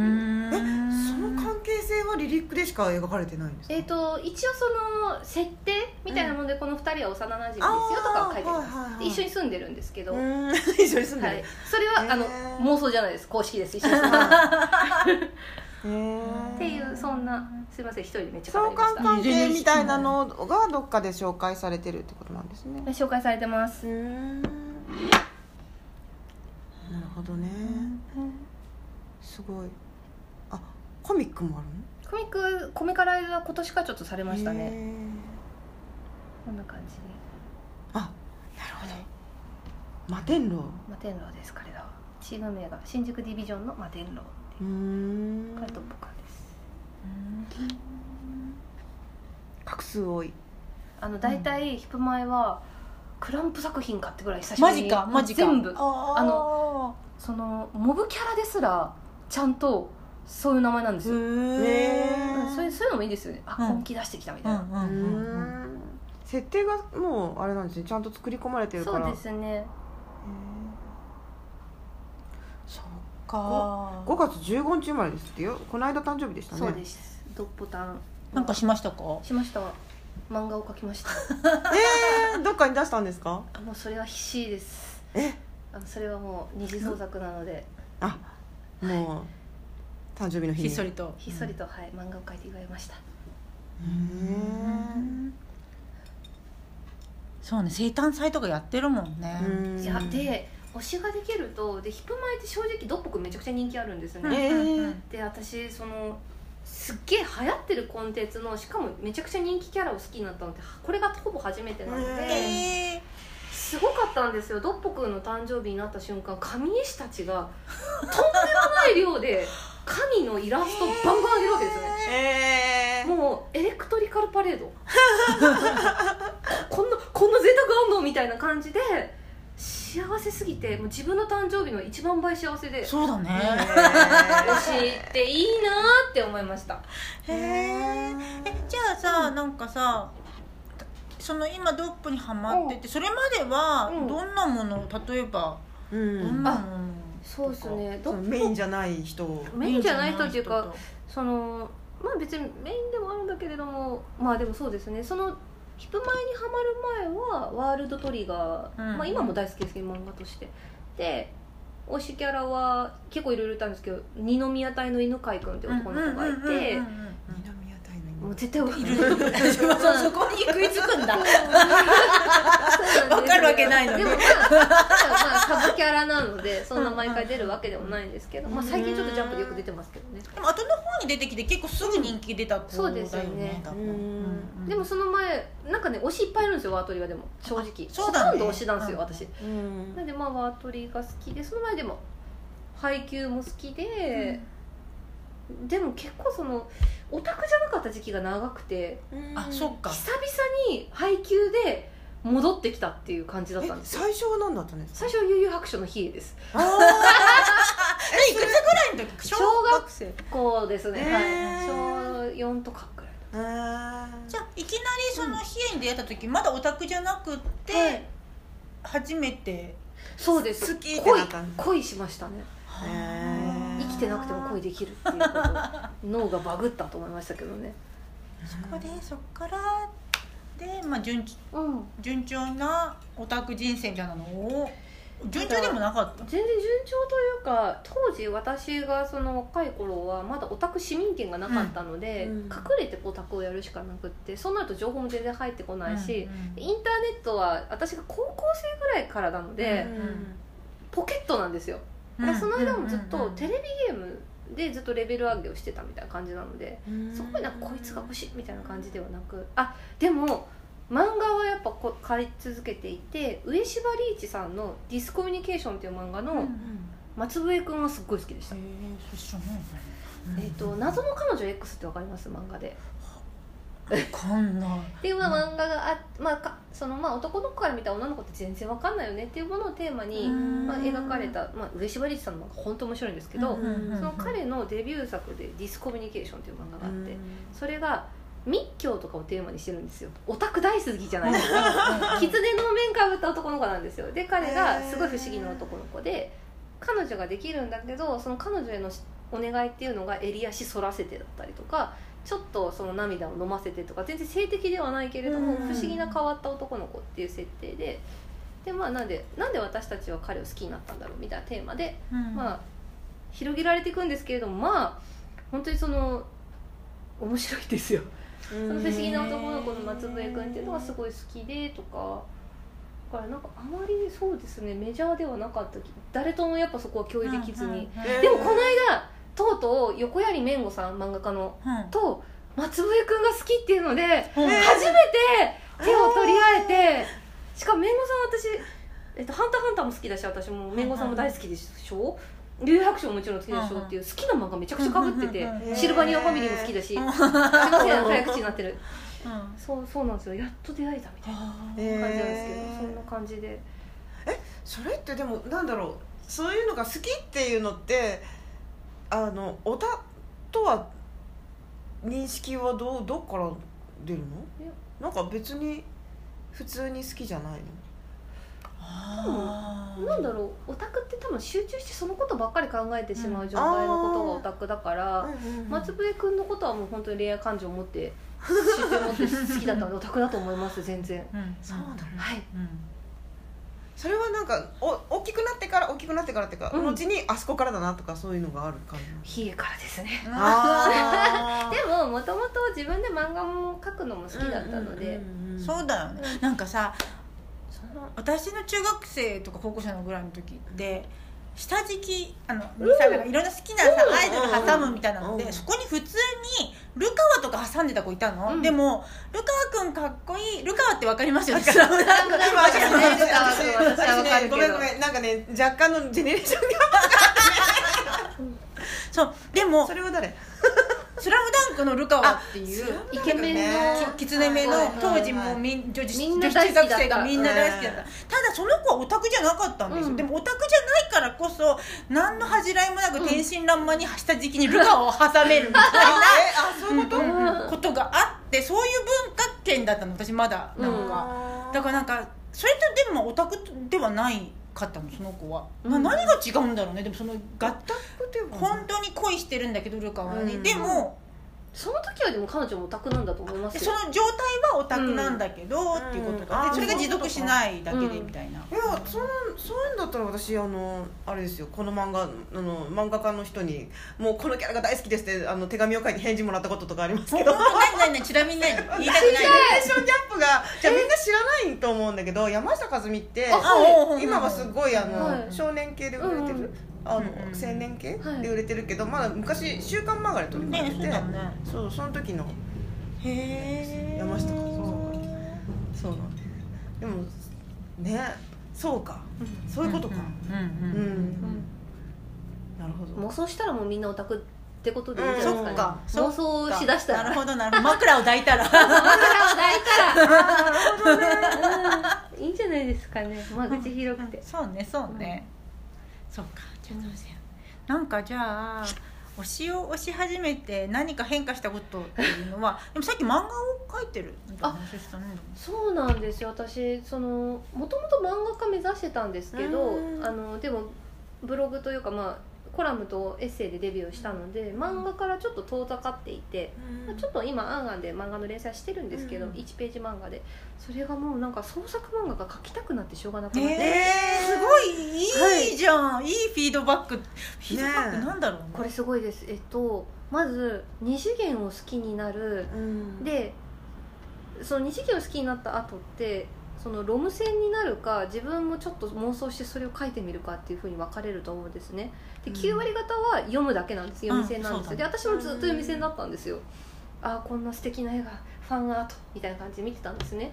だけど私もちょっと書いてみようかなっていう。今回、うん。オタクの友達ができたことでそのオタクの友達が書いてる友達で、うん。うんあじゃあこの人たちも書いてるし私もちょっと書いて一緒にその萌えを共有しようみたいな気持ちになり試しに書いてみたら一気にスパークして、でそのでもその二次創作をしながら思ったのはあ自分が書きたいのってこういうことなんだっていうのがそのキャラクターを通して見えてくるっていうのがあって。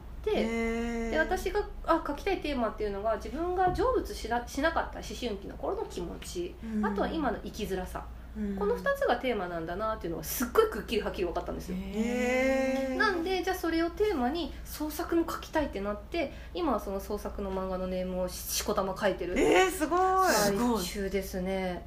はいなんでこれからちょっと来年というか今年とかはもう漫画どんどん書こうかなと思ってる時期です。すごい。え小回りとかい。そういうのってもうあれですか？なんか昔から書いてはいたからできるあ感じ？でも今はもうその iPad で漫画描けあーそうかそうか。しかもそれ小回りめちゃくちゃ簡単なうん。ソフトとか出てて、えあそうなんですか？はい。へー。それでやってます。なんかうん。紙でだ出せたら出したいなみたいな感じなんですあ漫画はそうですね。どっかのうん。もしかしたら出版社とかで、うん。まあ、まとめられたら一番いいんですけど、うん。でも別に自費出うん。自費とかでもいいかな、うん。でも最初はあのツイッターとかで公開していこうかなと思ってます。うーん。なんか最近電子漫画だと、もう元からうん。スマホで見るように、あの上スライド上下で。長い、うん。あの縦の漫画ですよねああいうのとかなるから全然小回りが変わってくるなと思って、うんうんそうそうそう。ごめんなさい。そういう。私もその話を聞聞きそう。になってやっぱねき興味あるよ気になね。今から書くならどうするんだろうみたいな。でも普通に本当あの見開きで見える感 A4 じあのなんだろうそのテーマごとに沿って。うん。普通にうん。あのそんなに縦スクロールとかは意識せず、うん。ツイッターに載せる感じで4つまで画像載せられるので、ああそうその感じで更新していってでまあ貯めたら自分でなんか自費出版するかもしくは出版社さんで出すかみたいな。全然そんなに大した展望はないですけどとりあえずうん書きたいものを書すごい、て発表したいっていう気持ちがすすごい。今湧いてます。その湧き上がるのすごいですね。うんなんか、いや湧き上がるだけじゃなくて、うん。ちゃんとその手にあの動くとこまで行ってるのがすごいと思う。ん。ううん。月がね麹まくりみたいな。書かないと死ぬみたいな。え。ねいやすごい宿ってる宿ってる。異常異常に書いてます、うん。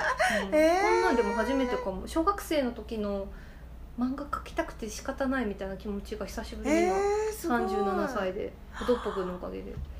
そんなになるんだ。ね私も昔漫画描いてたんですよそうえ本おお小学校の時月刊誌出してたあでも私も書いてたそういえば。私も書いてた自分の月刊誌作りますよね。連載連載た連載してた。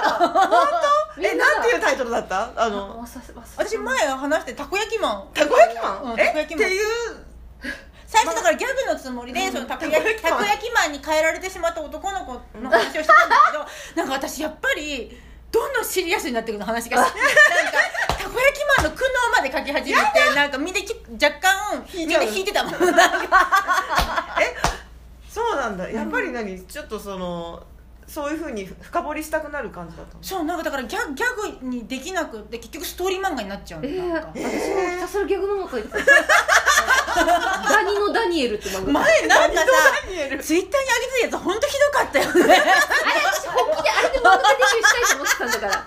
え何何？なんかねツイッターになんか上げてたやつがなんかすごいなんか本当にひどかった。ひどいなみたいな。下ネタの下ネタ下ネタばっかり書くんですよ私は。よよろしくない。よろしくなくないから下ネタ最高。そうなんです。ダニのダニエル。ダニそれもっとそのダニのダニエル。忘れてくださいダニのダニのダニエルいダニのダニエルそんな深掘りしないでください。何も出てこないなるなるほどみたいな。やみんな連載してたのね。やっぱするもんだね。するんだね。するもんだね連みたいな。載します、うん。そうなんだ。で私今それがいや今大人になってやってるって感じです。楽しいのもう本当に次から次、えっと、あれ書きたいこれ書きたいが湧いて仕方なくて。やっぱなんか好きになる力みたいなのもさ、なんかやっぱ私年取るとどんどん減ってきてるなって感じが、えそうん。え？するする。嘘だ昔うんのやっぱなんか私あれって性欲だったんだなと思って、うんだから中学校の時とかの方がやっぱり性欲が強いから、好きになる力もす強くって。そうなのか。性欲なの？多分あれ私って私あれが性欲だと自分では思ってんのね、でどんどん性欲が衰えるにつれうん。なんかこうなんだろうなすえごい下品下品な言い方なんですけどでも何かにハマったとするじゃん、うん。だからハマったとしてもなんかその一発抜いたらもうワンドぐらいの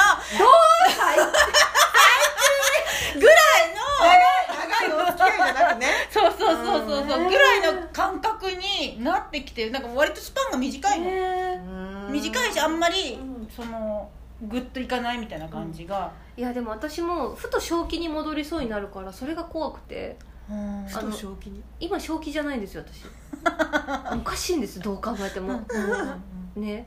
だって でも正気にふっと戻りそうになる時すっごい怖くてこんな楽しいことないからこんなにもう二次元も好きでそして好きを好きだけではなくてその好きを共有するオタクたちと話すのが本当に今までの人生一番くらい楽しくって。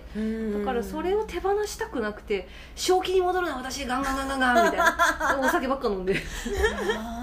そんな感じで。でもなんかその話聞いてるとその好きになり方がもう本当に思春期の頃の感じ、うん。自分のねうん自分の感じで思い出すと思春期の感じにの好きになり方だからそれでやっぱりマンさらに自分の漫画描くまでになる本当にし思春期思春期みたいななんかいやでも本当うんなんかそんななんだろう純粋な気持ちじゃんね結構あのいや純粋じゃないですよこれを金に変えてやろうとかあのなんだろうなんだろ思春期もうあのままならない鬱憤みたいなものみんな貯めてると思うんですよ、その自由でもないしでもなんか自分は成長していて言いたいことあるけどうまく伝えられない。なんかこの鬱憤としたこうなんかうつつとした何かがこう溜まってる状況だと思うんですよ。今私その状況で、うん。あそうなの、はい、あの言いたいことを言ってるように見えても何も言えねえみたいな状況はずっと結構続いていて。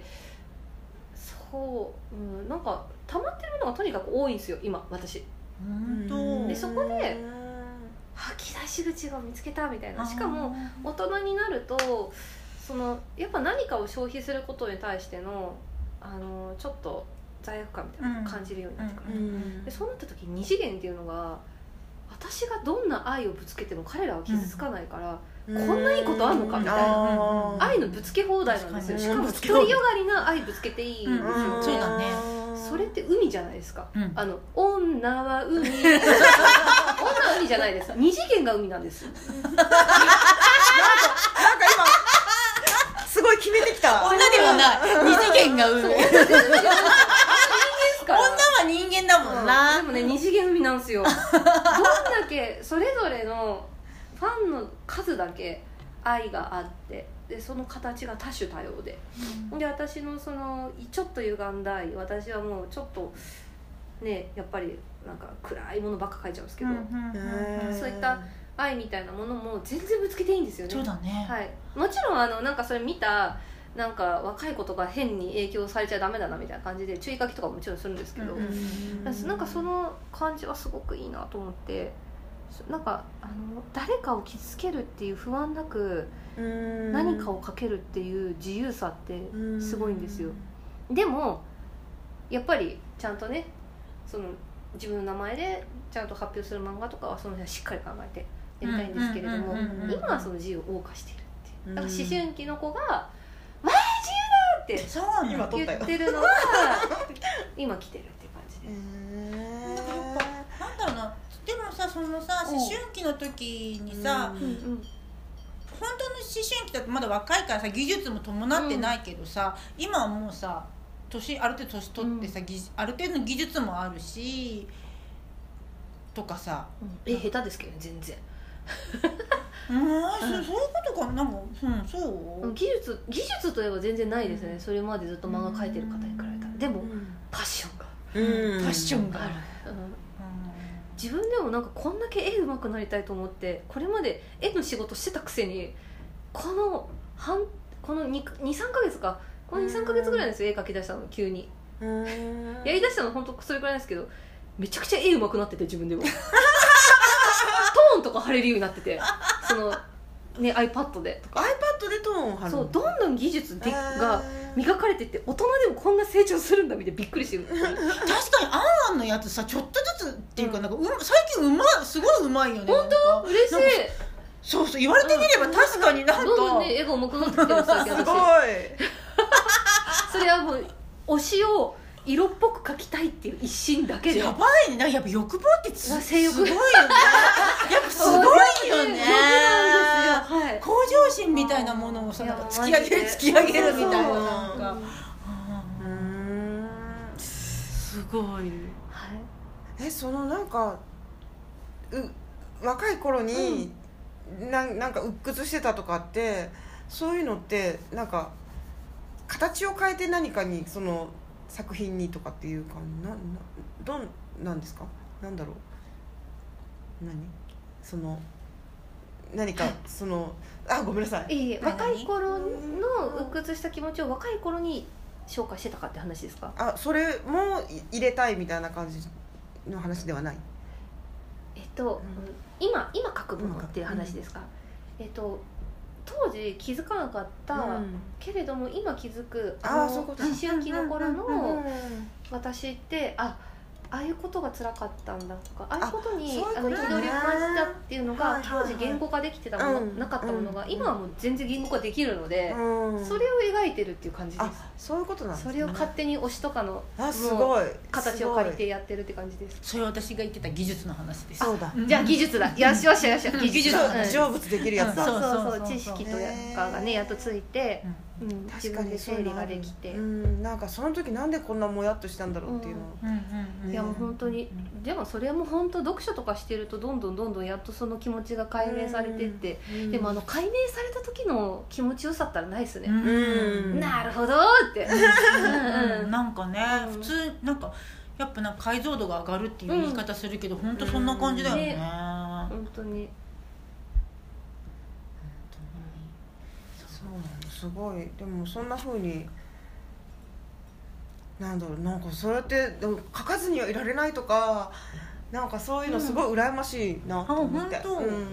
私も久しぶりなんでこの書かずにはいられないって気持ちがこれをいかに持続させるかみたいなところにすっごい、うん。もう焦りを感じてますね、えー。なくなったらどうしようっていうこの気持ちが、はあこんな楽しいね気持ちえ。久しぶりなんで、すごい、はい。なんだ。どうですか？トリコさんはどうなんですか？そういう感じ？私なんか二次創作が一切できない、うん。えー。今までいろんなものハマってきたけど二次創作を書いてみようともと思ってやるんだけど結局全部一一次創作っていうのなんていうの普通のオリジナル。オリジナルみたいになっちゃうの。ただキャラの名前だけ借りただのキャラの名前だけ借りてオリジナルキャラとか作っちゃうし。えー。だからなんか私はなんかそのやっぱなんかなんだろうな行ささっき言ってた行間を読むっていうじゃん私うん。あんまり行間読めない人間だと思うのねなんか自分が。創造主だ。やっぱそうあー。うん、だからだからなんか自分でうん作る。うんそんなのかももしでも本当にオタクでも全然分かれますやっぱり、うんうんてか二次創作する人も少ないですからね。うん。あそううん。そう。かそうか確かに、うん読む人の方が断然多いので、うんでもオリジナル作れるっていうのもすっごく少ないと思いますけどうね、んそうえこれなんか何かそうつこれ最近足したんですよ。推しを押す上でな何か悩みとか困ったことなどあれば。時間が足りない。時間が足りない。睡眠時間一回削り出して そうすると本当に良くなかったのでやっぱ体調とか仕事のパフォーマンス落ちて睡眠時間は削らないっていうのはちょっと待って私の中でスケジュールはどんな感じになってるんですか？いややばいんですよなんか私見てると朝一からもうなんかずっとなんかつぶや、そうなんですよ。だからもうでも本当に正直時間がなくて 日中ずっと仕事してるしで子供の面倒見るんで、そうですねお子さんも。ら本当時間がないんですよ。空いた30分とか1時間でシャッて書くんですよ。書く方なのね今は。もう、はい書きます書きます。えっ、となんかその見るとか。あでも見る時間もめちゃくちゃあります。あ。それはでもその新幹線移動が私めちゃくちゃ多いので、はいはいそのはい間見たりとかですね。すごい。寝てないね。でも寝てます。寝るようにしました。時間が足りない。時間が足りないのが一番悩みですね。やっぱみんなそういうね。でもうん。なんかオタクで何かすごく今ハマってる子たちって、うーん。大学生の時にハマってればって感じですよね。え大学の頃何もしてなかったの？大学の頃は全然学校行かないで FF のレベル上げばっかしてたから だったら二次創作してたかったなみたいな。そうか。あ1ヶ月休んでずっと二次創作してた。あー。今今？今。私1ヶ月休んでゲームやりたいな。ー逆逆逆。私だかゲームもやってるらそうおばあちゃんになったら夢がすごいあるんですよ。リタイアしたらまず貯めてる RPG 全部消化して、えまあ、読みたい映画漫ー画うん。本うわ楽しい漫画な書いて。んかさうん。本当にさ子供の頃だと考えられなかったけど、なぜ大人は漫画やゲームを積むんだろうね。信じられない。ね。そうね。時間がないんだよね。積むようになるなんまさか自分が漫画を積むようになるなんてってあんなだって楽し貼っくててすぐ読んでたよね。100回ぐらい読み返したじゃん。そうそうそうその日のうちにねもう何回でも読み返すぐらいの感じだった。時間がない。ですよねえーでも私なんか RPG わからないんですよ。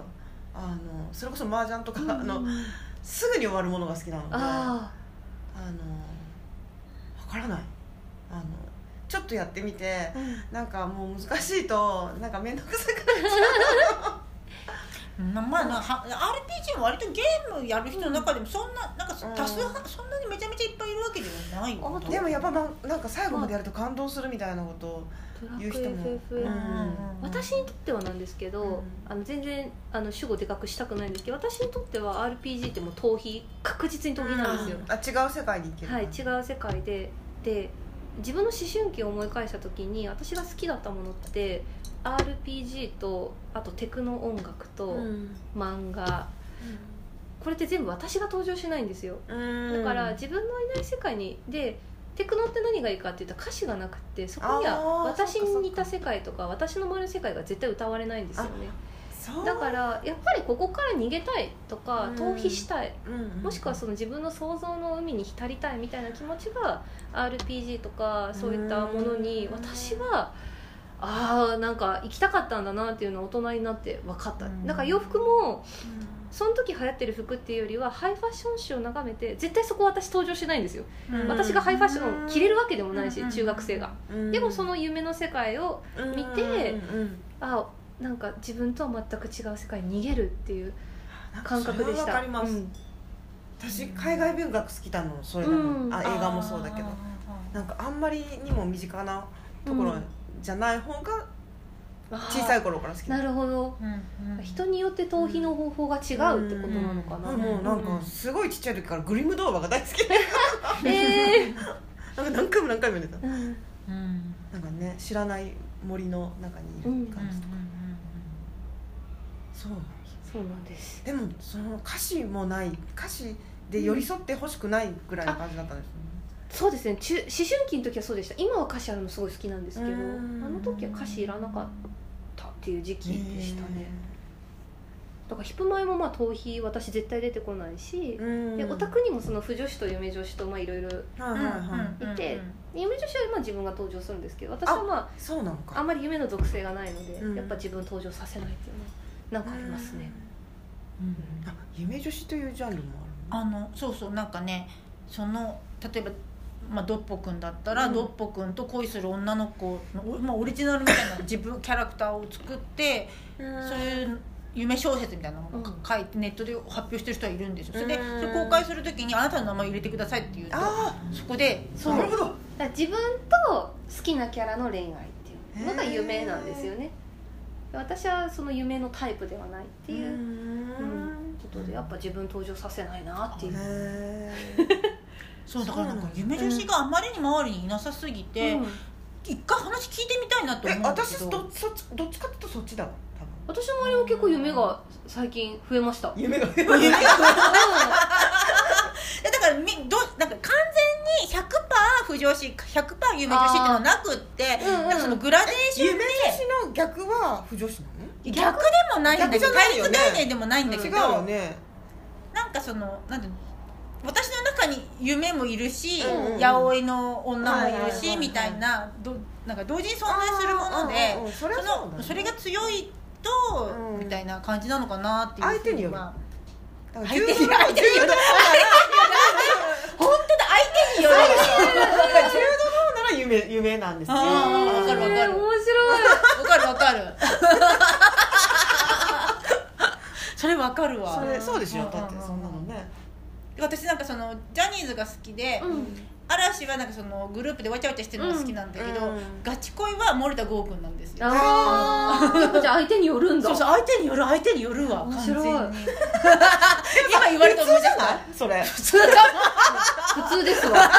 普通だなんか今私たち気づきを得たみたいに言ってたけど。普通だった。今ね今ね入り口が特殊すぎたんだって面白い。本当だ。なんだ。